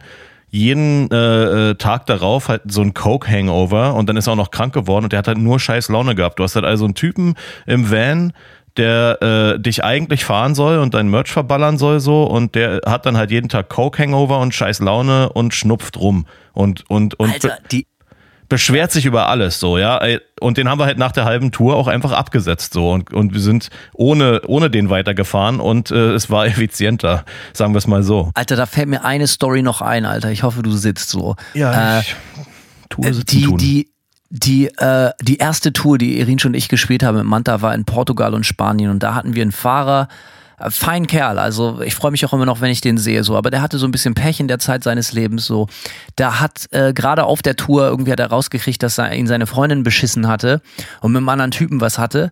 Und äh, er konnte natürlich jetzt nicht weg von der Tour. Und die ganze Tour war so, dass er dann aus Frust die ganze Zeit nur Speed geballert hat, damit er nicht schlafen kann, äh, schlafen muss, damit er mehr Zeit hat, äh, äh, seiner Freundin am, seine Freundin am Telefon anzuschreien. Die ganze Fahrt, nachts, tagsüber. Der war immer nur wach. Ich weiß nicht, wer er gefühlt zweieinhalb Wochen wach und hat die ganze Zeit nur ins Telefon geschrien und hat äh, die ganze Zeit mit seinem Messer rumgespielt, weil der so sauer war. Und irgendwann meinte er auch so, ey, können wir mal kurz da und da äh, in Spanien Stopp machen, weil ich weiß jetzt, welcher Typ das war und ich will nur kurz hin und will dem abstechen, so, aber so bierernst, so.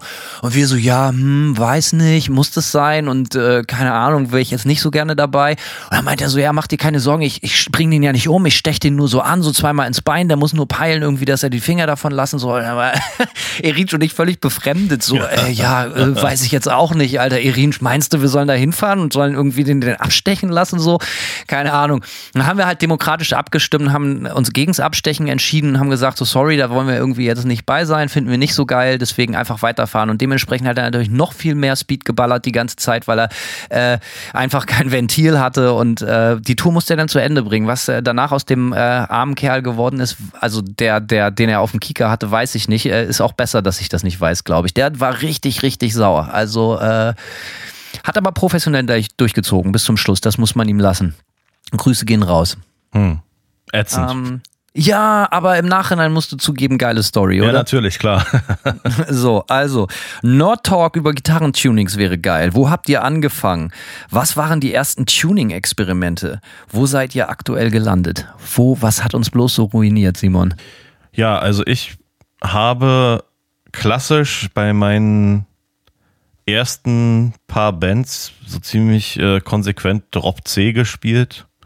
War ein, direkt, direkt so rein, ja? war auf, ja doch, also so in den ersten richtigen Bands, ja. Obwohl, nee, in Acid Breath war es, äh, glaube ich, ein Standard Siebenseiter-Tuning, auf jeden. Wenn mich nicht alles täuscht. Oder sogar, sogar auf A gedroppt oder so. Also irgendwie sowas. Ähm, und dann später mit WFAM haben wir mit Drop C angefangen. Das war damals einfach ein Tuning, was für unsere Mucke gut funktioniert hat. Und das ist dann irgendwie hat, ist dann mehr und mehr eskaliert. Ich glaube, du spielst in Drop A, einen Halbton über Drop A, ne, auf deinen Sechsseitern. Ich spiele, also wenn ich eine Platte aufmache, befinde, wenn ich eine Platte aufnehme, dann äh, ist, sind die Songs immer zwischen, zwischen Drop A, Drop A ist äh, und, Mhm. und, und, und, und, und B oder H, wie man es immer nennen möchte. Okay. Ähm, also so drei in, in einer drei, drei Halbton Range.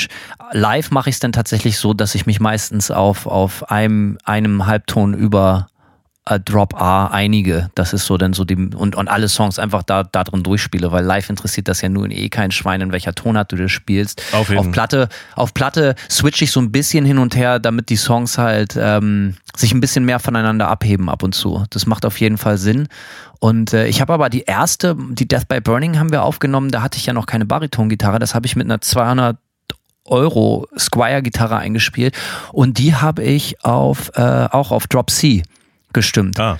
Ähm, Finde ich auch echt gut. Der Sound trotzdem mega wuchtig. Ich bin großer Freund von Drop C grundsätzlich, weil das so, so ein geiles Bindeglied ist zwischen diesem wirklich bollerigen Tiefen, aber halt auch noch so geilen, schnellen Attack. So Drop D ist geil, Drop C ist geil. Ist Ja. sehr, sehr gut, wie ich finde. Ähm, aber ansonsten ja, heutzutage alles zwischen A, A ist und B. Ähm, da bin ich zu Hause und da bin ich gelandet.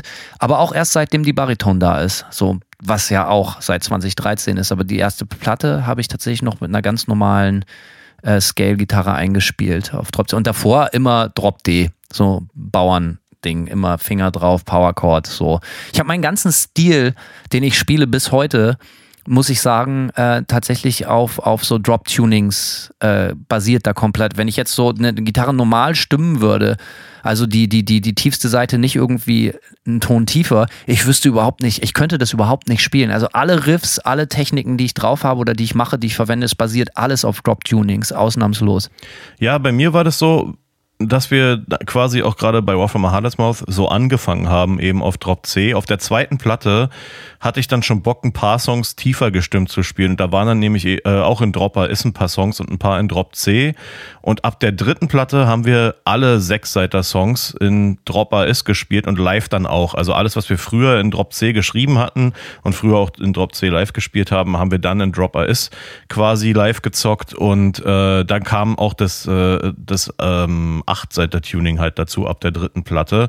Und weißt du, da war es so ein bisschen so, äh, also eine Band, die mich da enorm beeinflusst hat, was so tiefe Tunings anging, war äh, Ion Dissonance, die ja auch sehr chaotische Mucke gemacht haben, aber äh, so ziemlich die einzige Band waren in dem Genre damals, die so eine Mus Musik gemacht haben und enorm tief gestimmt haben. Ich glaube, die waren auf G oder so. Und äh, Ach du Scheiße. ja, und das war, ähm, das hat, das war auf jeden Fall ein großer Einfluss und die Band liebe ich bis heute und habe ich ja auch über mein, mein Label letztens äh, äh, eine LP rausgehauen, so, aber ähm, und dann äh, kann ich auch, äh, ich weiß noch, als ich, als ich so richtig auf Meshuggah abgegangen bin, dachte ich mir damals auch immer so, äh, wer, wer das, ob, ob das nicht krass wäre, so eine chaotische zum Mucke zu machen, wie wir es mit W-Farben gemacht haben, aber in so einem tiefen Tuning, ob das nicht super radical wäre, so weißt du, wie ich meine. Und das war so ein bisschen der Ansatz, warum wir, warum ich dann auch in so tiefe Tunings irgendwie abgestiegen bin. Und da sind wir dann von Drop-Tuning auf Standard-Tuning umgestiegen, weil das einfach keinen Sinn macht, in so tiefen Tunings äh, zu Drop-Tunen. So, das ist einfach Bullshit. Du spielst eh nicht viele Akkorde da unten. Und es hat mir dann echt geholfen, auch beim Songwriting. Nicht, ich, nach Jahren Drop-Tunings so, ich bin halt in so einen Modus verfallen, wo ich das Gefühl hatte, auf einmal jetzt sind alle meine Riffs gleich, weil ich so mich so etabliert habe, irgendwie spielerisch im Drop-Tuning und dann hat es total geholfen, ähm, dank des Standard-Tunings einfach neue, ja, wieder neue Intervalle auch irgendwie quasi zu finden auf der Gitarre und nicht so in meiner Comfortzone festzuhängen. Sollte ich vielleicht auch mal versuchen, aber bitte jetzt enough von Tuning. Das war mehr Tuning, als ich mein ganzes Leben jemals über Tuning nachgedacht habe, habe ich gerade in fünf Minuten drüber geredet. Aber ich hoffe, äh, dass wir dem Fragesteller damit einen Gefallen getan haben. Ich hoffe, äh, die Antwort ist befriedigend. Ähm, Warum kosten Konzerttickets so viel oder doch zu wenig? Ja, da äh, habe ja, hab ich eine sehr klare Meinung zu, aber ich, Ich möchte auch. Simon zuerst hören. Meine Ich klare, möchte dich zuerst, ja. meine klare Meinung ist, ähm, ich denke mir, ich verstehe den Geiz bei Konzerttickets ehrlich gesagt nicht. Ja, wenn man alleine überlegt, was für eine Überhaupt nicht. was das für ein riesen logistischer Aufwand für alle ist, ja. Äh, und wenn du dann 20 Euro dafür bezahlst, dass äh, ein ganzer Laden funktioniert, drei, vier Bands funktionieren, die alle zehn Stunden äh, in einem Van durch die Gegend kacheln mit Backlines und, äh, und euch dann eine geile Show bieten so ähm, und das Beste geben, dann verstehe ich den Geiz nicht so. Ich denke mir so, als, als großer Musikfan, als Fanatiker, ja, äh, denke ich mir so, ey, ich bezahle gerne ein bisschen mehr für ein Konzertticket, wenn mir das das Gefühl gibt, dass die Band sich ein bisschen Butter auf die Stulle schmieren kann. So, what's the fucking problem, Alter? Ich, ja, ich kaufe ja auch Kaffee für 5 Dollar so. Äh, ja, und oder Leute das ist rauchen. Genau der Punkt. Leute Genau. rauchen Zigaretten so. Ich denke mir so, Alter, wenn du viel für ein Konzertticket ausgibst, äh, es geht wenigstens irgendwie in etwas, was dir auch enorm wichtig ist und äh, weil äh, du wirst ja auch ein Leben ohne Musik und Konzerte nicht wahnsinnig aufregend finden. Es ist was, was dir enorm wichtig ist. Sei nicht so geizig. Also ich sehe das ganz genauso. Ich finde sogar 20 Dollar noch extrem günstig. Also ich finde auch überhaupt, ich, ich auch völlig unproblematisch, wenn das eine bekannte Band ist, von der ich großer Fan bin, 30, 40 Tacken auf den Tisch zu legen. Ja, Dito. Das ist Geld. Also wirklich, ich, also und ich weiß auch, es gibt viele Leute, die können noch deutlich besser trinken als ich. Aber das lässt du an einem Abend ganz locker in der Kneipe. Also ganz schnell, wenn du da nicht gerade Happy Hour ist und du trinkst, ziehst dir irgendwie ein paar Cocktails rein, dann bist du bei zwei Dingern irgendwo in jeder normalen deutschen Großstadt direkt bei 20 Euro. Wenn du zwei Teile trinkst, trinkst du mal vier, bist du beim 40er. So. Und das, was du im Gegenwert bei einem Konzert kriegst, ey, da ist eine riesige Produktion, alle Leute müssen irgendwie davon leben, die Leute schwitzen sich den Arsch ab und machen und machen im besten Fall eine geile Show. Also ich finde, diese Beschwerden, ey, das ist voll teuer, guck mal, ein 20, 30, 40, ich finde das völlig albern. Was ich nicht verstehe, ist, wenn man so Foo Fighters gucken will und das kostet dann so 150 Euro oder so. Da, das verstehe ich überhaupt nicht. Eine Show, also, nee, also egal wie Fan ich davon bin, so, das, da, da hört der Spaß komplett auf, weil das ist ja existenzgefährdendes Geld. Das ist ja wirklich so, da gibt's auch einfach Leute, ja, selbst mit ganz viel Fantasie und ganz lange Sparen können sich das Leute nicht leisten und das finde ich einfach nur asozial. Ja. Das ist auch äh, vö- völlig ungeil. Und äh, all die tollen Musiker mit ihren ganzen oder diese riesigen Bands mit äh, haben zu allem und jedem was zu melden, immer ihre politische Meinung und äh, was weiß ich. Alles total cool und dann, ja, ach so, übrigens, Konzertticket 180 Euro. Und dann denke ich mir, Alter, hast du Lack gesoffen, du Schwanz? So, das ist da, da also überhaupt kein Verständnis für. Wenn aber ein Konzertticket so viel kostet wie das, was du abends in der Kneipe oder im Restaurant äh, äh, äh, liegen lässt, so, dann finde ich, sollte sich keiner beschweren. Also da bin ich wirklich schmerzfrei. Und das sage ich nicht nur, weil ich selber Konzerte spiele, sondern auch, weil ich einfach weiß, wie viel Geld in einem Rahmen von 20, 30 Euro oder 40 Euro auch ich ganz schnell für Scheiße ausgebe. Oder nicht mal immer für Scheiße, aber einfach blitzschnell. Für einmal gut essen gehen. Dafür reicht die Kohle nicht mal. So, ne? Oder, oder in eine Kneipe sich, sich, sich, sich einen reinstellen. Reicht dann auch gerne mal nicht. Oder, äh, Also ich denke mir ja, einfach, I don't know. ich denke mir Genau, einfach ganz so, kurz, Simon, lass mich das kurz beenden. Genau wie bei Platten. Die Leute regen sich auf, oh, Vinyl kostet jetzt mittlerweile so viel. Ey, wenn du wirklich Fan von einer Band bist, so, die, die und die gut behandelst, die, die, die Platte hält dein Leben lang. So, das ist doch scheißegal. Jetzt mal ganz ehrlich, ist doch scheißegal, ob die jetzt 19 oder 26 Euro kostet. Das ist doch, wenn du das auf dein Lebenshoch rechnest, aber du bist Fan von der Band, ist es doch völlig Latte. Aber vielleicht bin ich da auch einfach zu engstirnig. Ich weiß es nicht, aber ich verstehe das nicht. Ich würde mich eher darüber aufregen, warum, äh, äh, äh, warum öffentlicher Nahverkehr so scheiße teuer ist oder überhaupt Geld kostet oder warum andere Rockstar-Bands 150 Tacken für ihr Konzert nehmen. Solche Sachen verstehe ich nicht. Oder warum Miete so schweineteuer ist. So Sachen, wo man keine andere Wahl hat. Das finde ich halt kacke. Aber so bei Platten, ey, das ist, machen wir uns nicht vor, Konzerte und Platten, das ist alles Hedonismus. Das ist Zeitvertreib, das sind Hobbys. Und wenn dir der Preis nicht passt, mit aller, aller, aller, aller, allem größten Respekt, dann gib's nicht aus. Dann kauf dir die Platte nicht und komm nicht zum Konzert. Da ist keiner böse. Dann kommt halt jemand anders, dem es das wert ist. Aber ich finde, das ist alles eigentlich irgendwie im okayen Rahmen. Aber gut. Äh, Ich denk auch so- habe ich mich jetzt auch gerade unbeliebt gemacht. I don't know. man muss einfach auch echt sagen, ja, sa- sa- sagen wir jetzt einfach mal, du gibst 20, 20 Euro oder, oder 30 Euro für eine Metal-Show aus. Wenn du überlegst, in wie viele äh, äh, Teile und Prozesse diese 20, 30 Euro gehen, ja, die irgendwie erledigt werden müssen für so ein Konzert, äh, kommt mir das eigentlich alles noch relativ billig vor, so, ja. Und das ist auch so Wenn man die Ding, Logistik kennt, mega, ja. Genau, und das ist auch so, dass Bands sich darüber auf jeden Fall auch den Kopf zerbrechen, wie viel, weil alle im Hinterkopf haben, oh, heulen jetzt die Leute rum, ob das zu teuer ist. Ständig. Ja, das ist, Ständig. darüber denkt man, also darüber zerbricht man sich als Band definitiv den Kopf und man, ich kann auf jeden Fall dem Fragesteller garantieren, dass eine Band versucht, den besten Kompromiss zu finden aus dem, was man äh, ethisch verlangen kann für ein Konzert und dem, was die Tour auch einfach kostet, Alter. So, weil es kostet alles Geld. Es, vom, es fängt vom Sprit an äh, und äh, geht bis zur Clubmiete, die bezahlt werden muss. Es muss alles bezahlt werden. Das ist halt, ja, also wenn das alles nichts kosten würde, ja, dann können wir auch gerne für einen sportlichen Zehner touren so, aber so ist es halt nicht. Man muss ja dem Fragesteller hier auch sagen, er, er schreibt ja, warum kosten Konzerttickets so viel? Oder doch zu wenig. Also es ist ja nicht so, dass er eine Seite behauptet, aber ja. äh, ich, ich sage weder, dass sie zu viel noch zu wenig kosten, sondern die Dinge kosten, na, gute Dinge kosten viel. So, so ist es einfach. Äh, teure Sachen kosten viel und äh, ähm, ich finde, ein Erlebnis, dass eine Band sich auf die Bühne stellt und da sich richtig einen abrackert, das und im besten Fall dich tief beeindruckt und du das sehr, sehr lange nicht vergisst oder dich vielleicht dein Leben lang begleitet, weil du irgendwie ein geiles Konzert gesehen hast. Digga, Alter, reg dich doch nicht über einen 20 oder einen 30er auf.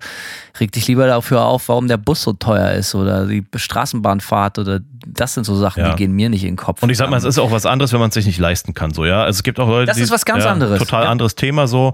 Äh, und dann kann ich es auch verstehen, dass Leute, die einfach nicht die Kohle Kohle haben, um so viel in ihre Hobbys und Leidenschaften zu stecken, dass die dann so ein bisschen ächzen, wenn ein Konzert äh, äh, mehr kostet, als sie sich leisten können. So, ey, kann ich verstehen, ist ätzend, sorry, ja, äh, fühle ich auf jeden Fall auch mit so.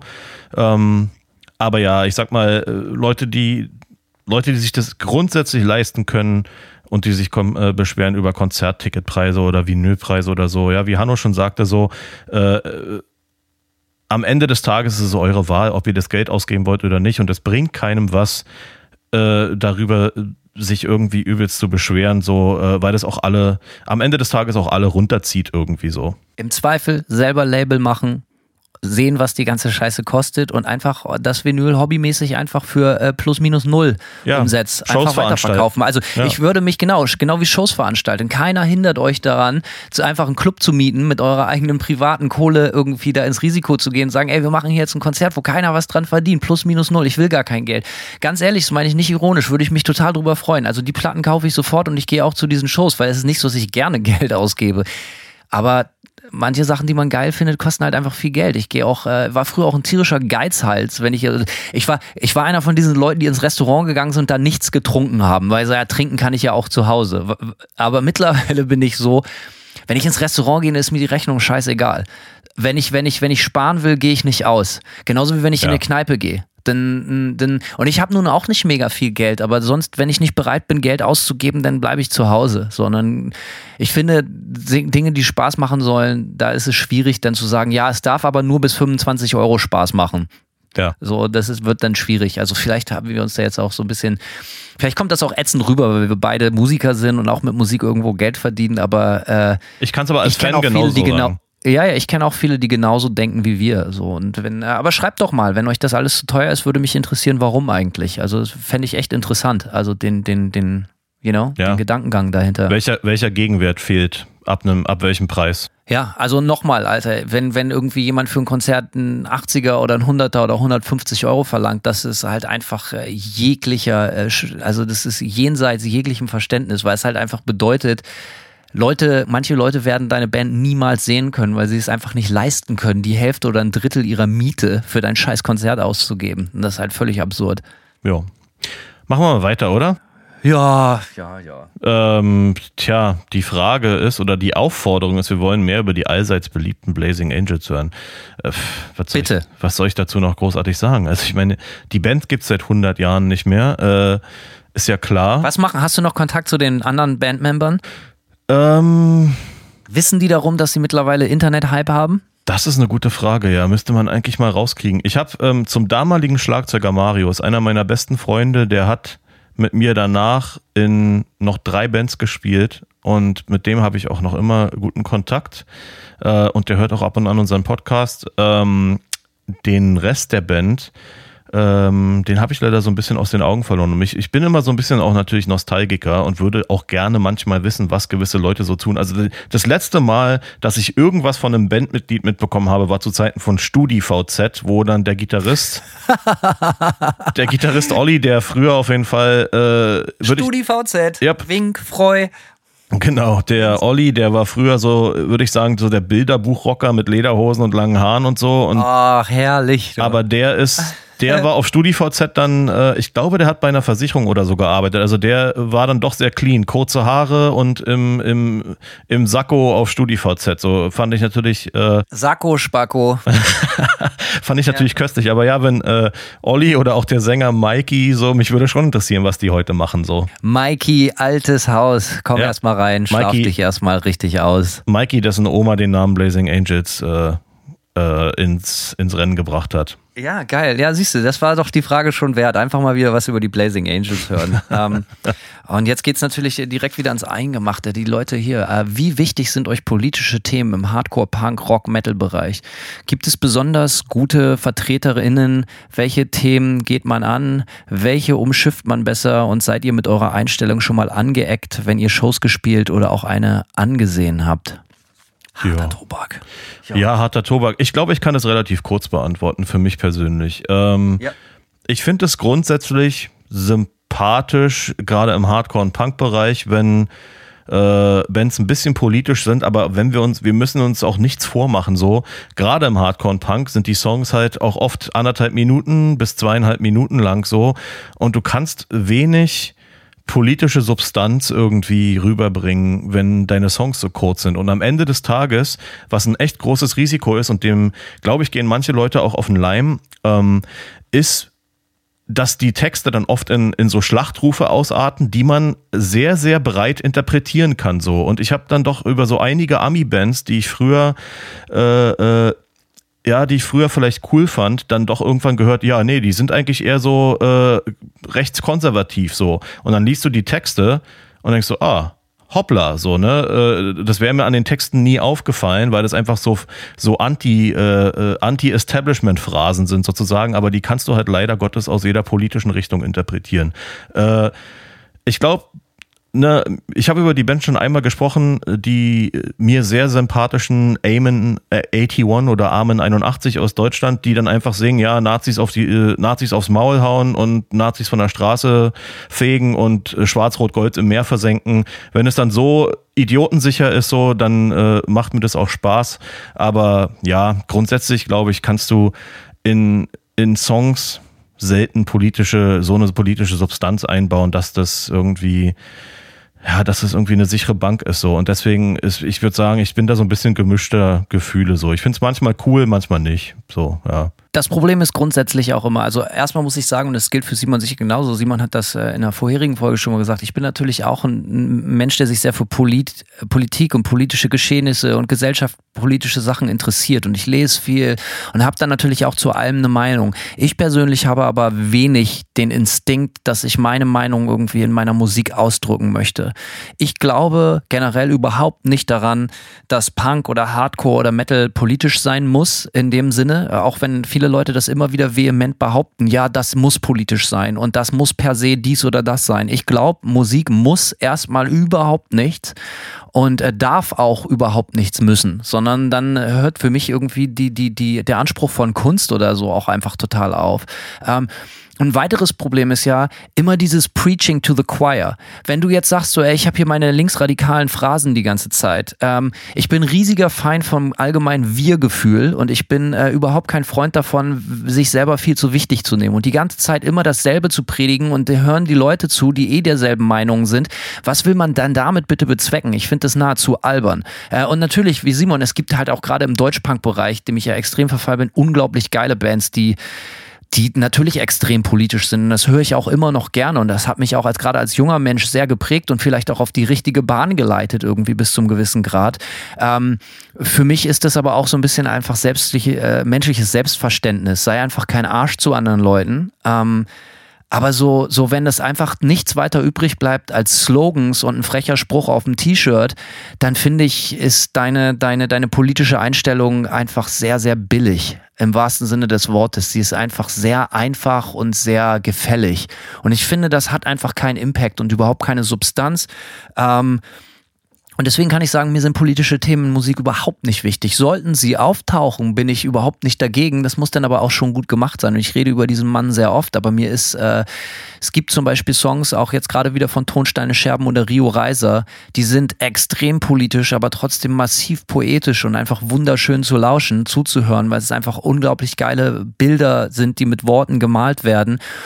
Und äh, ja, dann äh, haut die Bullen platt wie Stullen und dies und das. Ja, auch immer witzig, wenn man 14 ist. So ist auch, äh, höre ich auch immer noch gerne, ist auch alles lustig. Aber äh, wenn Leute so mit ganz großer Vehemenz dahinterher sind und jedem ihre oder seine Meinung auch aufdrücken wollen, ich finde das so als sehr beklemmt. So, mich engt das ein und ich finde, das nervt mich, weil ich bin ich bin erwachsener Mensch, ich kann für mich alleine denken und ich glaube nicht an so ein Wir-Gefühl und ich glaube auch nicht daran, irgendwelchen Leuten zu huldigen, die meinen, Dinge besser zu wissen als ich selber so. Also dementsprechend Labarababa, äh, wenn das gut gemacht ist, immer, aber wenn es einfach nur zum Selbstzweck ist, um irgendwie so pseudomäßig damit zu schockieren oder halt eine vorgefertigte Zielgruppe zu befriedigen, äh, nichts ist lauwarmerer Kaffee als das in meinen Augen. Und ich denke, dass Musik auch was ganz anderes darf, äh, und zwar einen aus dem Alltag rausholen so. Und gerade jemand wie ich, der sich im Alltag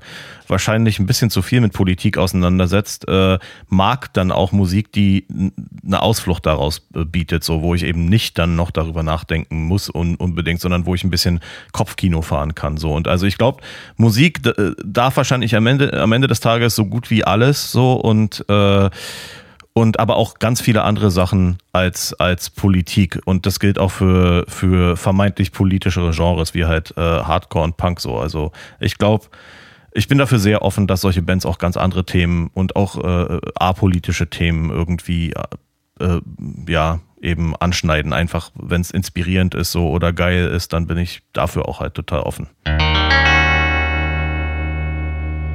Und dann noch eine ganz andere Komponente dazu kommt, dann wenn da du deine Band nichts anderes zu bieten hat als so Politikinhalt, dann muss das schon richtig geil sein, weil ansonsten endet das ganz, ganz schnell in so Rumnölerei und in so Beschwerdekultur. Und das finde ich auch so wahnsinnig uninspiriert und langweilig, wenn man das Gefühl hat, so ja, big fucking news. Also ich finde so dieses Bekehrtwerden sehr anstrengend. Geht dir das auch so, Simon? Ja, als äh, jemand, der aus einer Familie kommt, wo die Großeltern äh, väterlicherseits äh, Pastoren waren, äh, ist bekehrt werden. Oha, wusste ich gar nicht. Ja, ist bekehrt werden für mich auch ein ziemlich anstrengendes Thema. Kommt nicht so gut an beim Simon, ja. Nee, man, aber ich natürlich. Glaube, ist, ey, weißt du was? Ich glaube, es ist halt auch einfach eine Alterssache. So, ich meine, man muss jetzt auch einfach sagen, wir sind halt irgendwie äh, in einem Alter, wo man politisch wahrscheinlich auch einfach total gefestigt ist. Und du hast es eben kurz auch schon angeschnitten.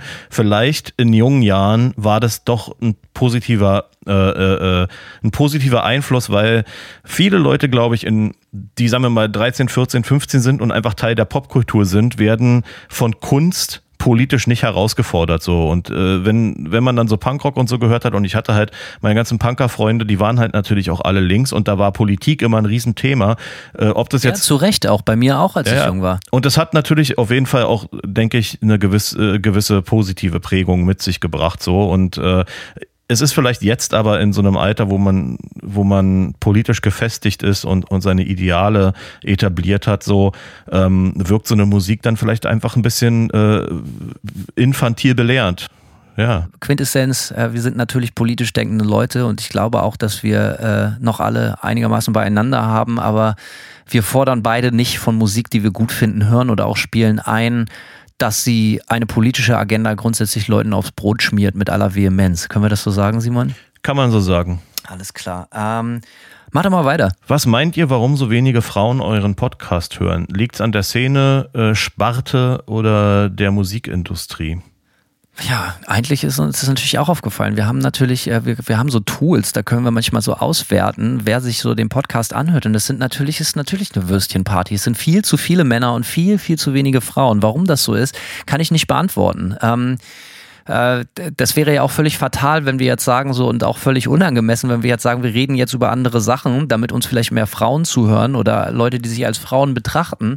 Äh, oder fühlen, denn letztendlich wir reden ja über die Dinge, die uns wichtig sind und die uns Bock machen. Und wenn sich das halt einfach in diesem Fall in erster Linie Macke anhören, dann ist das so, aber das ist nichts, was ich gut oder schlecht finde, sondern das nehme ich einfach so hin, um ehrlich zu sein. Aber ich finde es natürlich schade. So erzählt euren Freundinnen davon ähm, und Bekanntinnen, dass sie äh, bitte mehr zuhören sollen. Wir freuen uns über jeden Menschen, der zuhört.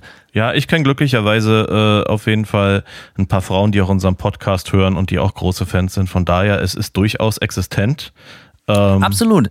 Und äh, ja, wir haben darauf leider wenig Einfluss. So, es ist ja nicht so, dass wir hier irgendwie äh, groß den Schwengel schwingen und versuchen, äh, einen maskulinen Podcast zu machen. So, wir quatschen einfach über Zeug, was äh, uns irgendwie als Musiker interessiert und als Fans von Musik und alles in dem Dunstkreis finde ich ist äh, völlig, ähm, wie soll ich sagen, hat keine sexuelle äh, äh, für mich keine sexuelle Komponente, so äh, keine Geschlechtskomponente. Uns kann jeder zuhören äh, und alle sind willkommen, uns zuzuhören und wir freuen uns über jeden, der uns zuhört und jede.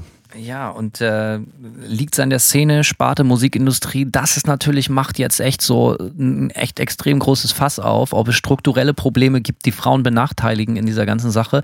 I don't know. Ich kenne in meinem Bekanntenkreis Gott sei Dank extrem viele Frauen, die äh, sich einfach das nehmen, was sie wollen und einfach mitmachen, wo sie Bock drauf haben und äh, das freut mich und sehe ich immer gerne. Also ich, äh, es gibt es sicher und ich verneine das in keinster Weise, aber äh, ähm, ich beobachte das jetzt hier in meinem direkten Bekanntenkreis eigentlich relativ wenig, dass, äh, dass ich das Gefühl habe, so, ey, hier kommt jemand zu kurz oder so. Ich weiß nicht, wie das bei dir ist, Simon. Äh, ich glaube, es hat sich auch mit Sicherheit einiges getan über die letzten Jahre so. Unbedingt. In positiver Hinsicht, was das angeht. Und von daher, äh, ja, wie gesagt, äh, wir setzen, setzen da auf jeden Fall von uns keine Limits. So, wir haben Bock auf alle. Satan is a woman gewagte These, äh, möchte wissen, wann macht Hanno seine Bäckerei auf? Äh, Dzień dobry. Äh, Hanno macht seine Bäckerei, keine Ahnung, ich, äh, wir warten alle drauf, ich vor allem. Ich hatte tatsächlich 2017, 2018 oder so, als ich äh, hier in den USA war, habe ich äh, sehr doll mit der Idee geflirtet, es tatsächlich zu machen, weil ich bin, äh, wie bekannterweise, wirklich überzeugter Bäcker, leidenschaftlicher Bäcker, äh, vielleicht auch relativ guter Bäcker, I don't know. Ähm, und da habe ich tatsächlich überlegt, ich mache hier so eine richtig geile deutsche Bäckerei auf, weil es natürlich auch so, äh, stehen die Amis drauf, muss man wirklich sagen, so deutsche Restaurants oder so Sachen aus irgendeinem Grund äh, kommt hier bombig an und deutsche Bäckerei, ja, das könnte ich vielleicht auch noch so äh, aber dann habe ich, dann kam doch wieder Musik dazwischen, Mucke machen, Tour gehen, Platten aufnehmen. Einfach keine Zeit, weil ich glaube, wenn man so ein Geschäft aufzieht von null, um die Frage ernsthaft zu beantworten, dann muss man halt auch unbegrenzt Zeit dafür haben. Und die hatte ich bisher leider nicht. Leider. Vielleicht, äh, äh, wenn die Gitarre doch mal irgendwie öfters in der Ecke steht, dann kommt die Bäckerei und dann gibt's Freibrot für alle. Ja. Mach mal. Simon, ja? ja. ja, machen wir mal. Wie geht's weiter? Ähm, an uns beide die Frage, äh, gab es in den letzten Jahren eine Platte, die euch so richtig überzeugt hat? Wenn ja, welche? Ja, hast du eine, Simon? Du, hast, du, du hörst so viel mehr neue Musik, du hast immer das Ohr auf der Straße, du kennst immer die neuesten Scheiß, auch wegen deinem Label und so. Was, also da gibt es auch bestimmt Dutzende Sachen. Ja, also ich würde mal sagen, als Musiker äh, einflussreiche Platte, würde ich sagen, aus den letzten zehn Jahren von Gorguts, die Colored Sense. Das war deren Comeback-Platte die hat mich auf jeden Fall echt umgehauen. Und ähm, würde ich jetzt, und da lehne ich mich weit aus dem Fenster, da die Band ja auch tatsächlich eine gewisse Legacy hat, so, aber ich würde sagen, es ist deren bestes Album. Ähm, und ja, fand ich mega gut. Äh, eine Band, die ich hier gar nicht oft genug nennen kann, die mich auch immer total geflasht hat, sind äh, Wahlborg. Besonders die ähm, Stark. Megaband, ja. Besonders die Romantik äh, sowie die Endstrand sind beides komplett unterschiedliche Platten. Die Romantik hat so ein bisschen, klingt so wie John Carpenter meets Type O Negative, während die Endstrand sehr hart und industrial-mäßig ist. Also irgendwie klingt wie eine Mischung aus Celtic Frost, Godflash und Rammstein oder so, ja. Ähm, aber auf jeden Fall beides Megaplatten und äh, um jetzt auch einfach noch was ganz Neues zu sagen, äh, eine Platte, die mich momentan total umflasht und die ist erst seit wenigen Tagen ähm, offiziell als Stream auf YouTube gibt, äh, ist von der Band Plebeian Grandstand. Ich habe die vor ein paar Folgen schon mal erwähnt. Äh, und äh, die haben eine neue Platte, die nächsten Freitag veröffentlicht wird. Und äh, da mache ich das Tape-Release für. Und die Platte kommt bei dem französischen Black Metal-Label äh, Moore Morty raus. Die Scheibe haut mich komplett um. Ich bin der Meinung, dass die äh, momentan, was extreme Musik angeht, das absolute, die absolute Messlatte bietet irgendwie. Und äh, von daher ja unbedingt äh, Plebeian Grandstand mal auschecken und vor allem die neue Platte. Die ist einfach äh, unfassbar intensiv und macht alles kaputt. Die letzte Platte, die ich gehört habe durch Zufall, ist mir in die Hände geraten, äh, ist, ist eine Platte von 2007 und zwar RB Anarchie von Title und Doubtboy, zwei Rappern aus Bremen äh, vom Erotic Toy Records Label. Und äh, das hat mich völlig umgehauen. Also muss man natürlich drauf stehen so, aber äh, Wahnsinn. Ganz, ganz andere Baustelle als von dem, was äh, Simon gerade spricht, aber es ist, äh, ja, keine Ahnung, eine Rap-Platte, I don't know, ist das Rap? Es ist sehr gefühlvoll.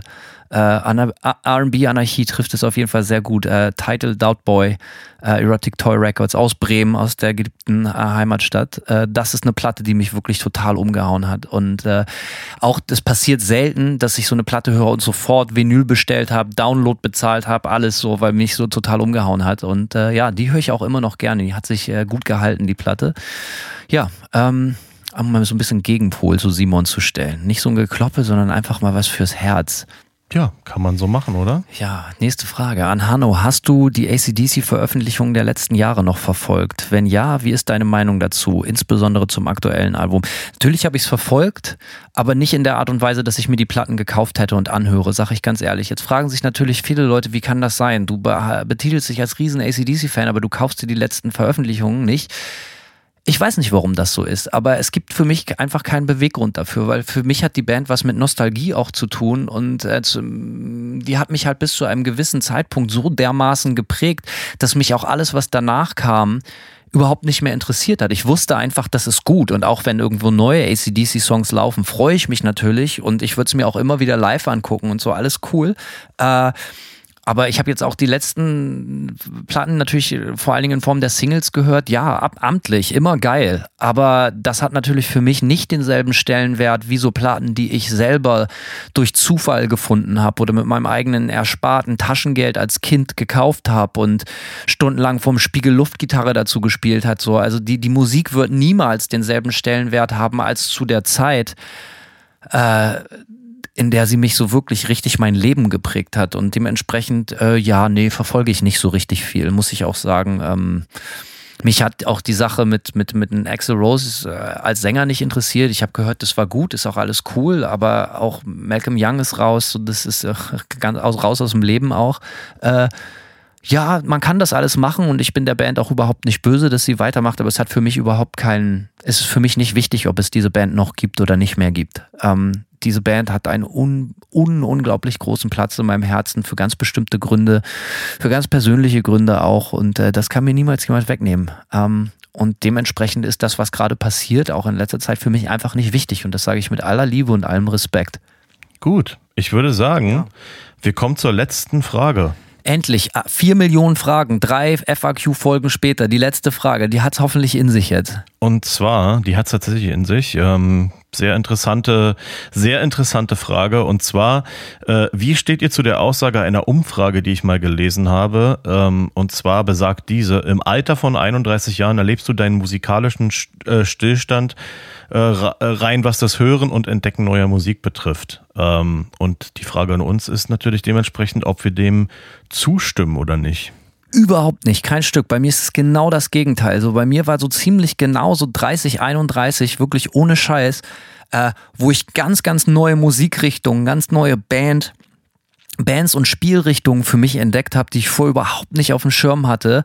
Äh, und ich habe wie so einen zweiten Frühling gehabt. Ich habe wieder auf einmal ganz viele Platten gekauft, ganz viele Konzerte mir angeguckt äh, und auch wieder viel mehr selber Musik gemacht. Und da ging, das war ja auch so ganz die Zeit, so mit 30 ging das gerade mit Manta los.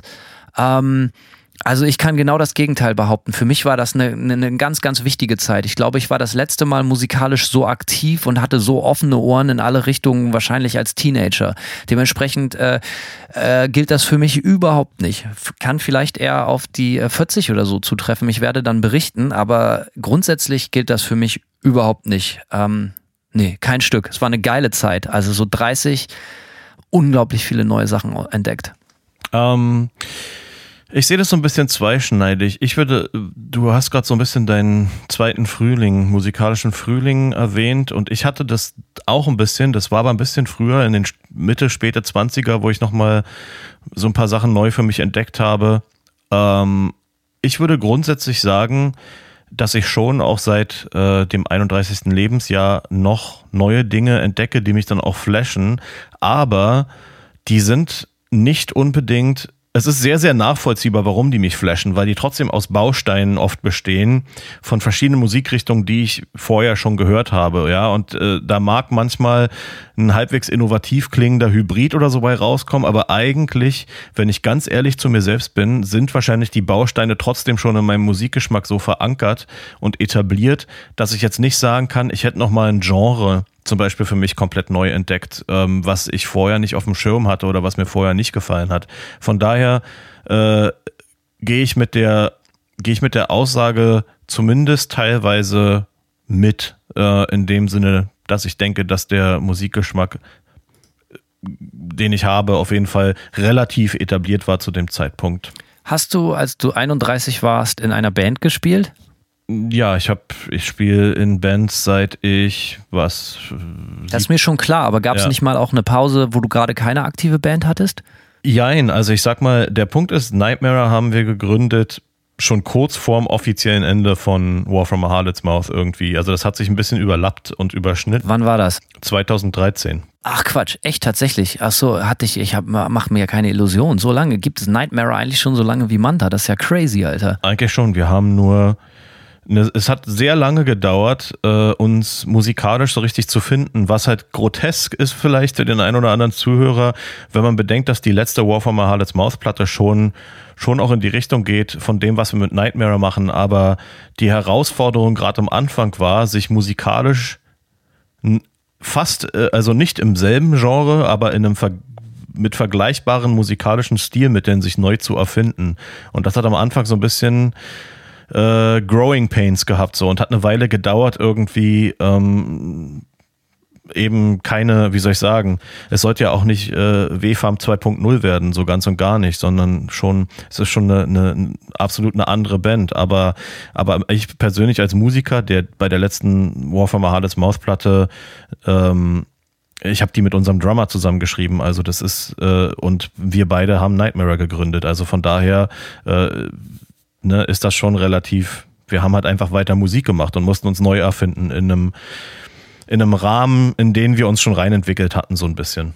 Also von mir ein klares Nein, von Simon vielleicht. Ähm, Simon, das hat Bock gemacht, Alter. Ich habe wieder so viel über dich gelernt. Ebenso. Äh, ich lerne, ich lerne gerne, gerne, gerne über dich und äh, ich lerne auch über unsere Zuhörer, denn die Fragen waren äh, größtenteils fantastisch und vielen Dank nochmal für die ganzen Fragen. Es waren unendlich viele Fragen. Ich hoffe, wir haben einige davon äh, zur Zufriedenheit beantworten können. Machen wir auf jeden Fall irgendwann auch mal wieder die ganze Nummer. Ja, vielleicht auch tatsächlich mal im Live-Kontext irgendwo. Da hätte ich, da habe ich so ein bisschen Blut geleckt. Ich glaube, das könnte geil werden. Ich habe da irgendwie Bock drauf. Müssen wir mal gucken. Könnt ihr euch ja mal schreiben, wie wir das äh, uns mal schreiben, wie wir das am besten noch für Beine stellen. Also nochmal danke für all euren Support, für die Spenden, für die Geldgeschenke, für die Geschenke der guten Fragen und die Treue und äh, dass ihr äh, das Wort auf die Straße legt und erzählt euren Freunden und Nichtfreunden und vor allem euren Feinden von dem Podcast. Ähm, äh, wir sind ganz schön viele hier, die sich das mittlerweile anhören. Äh, wir ja, sind jetzt fast ein Jahr dabei. Wenn ich mich nicht täusche, ich könnte, ich bin sehr zufrieden. Vielen Dank dafür. Auf jeden Fall, auch von mir ist äh, eine sehr interessante und gute Zeit gewesen und äh, wird es mit Sicherheit auch weiter sein. Alles klar. Simon, danke wie immer an deine Zeit, äh, für deine Zeit, äh, ja. an deine Person und äh, auf bald. Ebenso, ebenso. Mach's gut, Hanno. Tschüss. Ciao.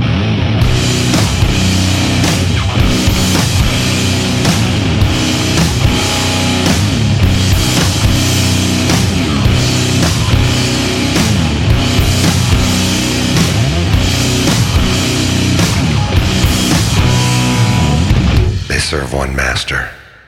That is destruction.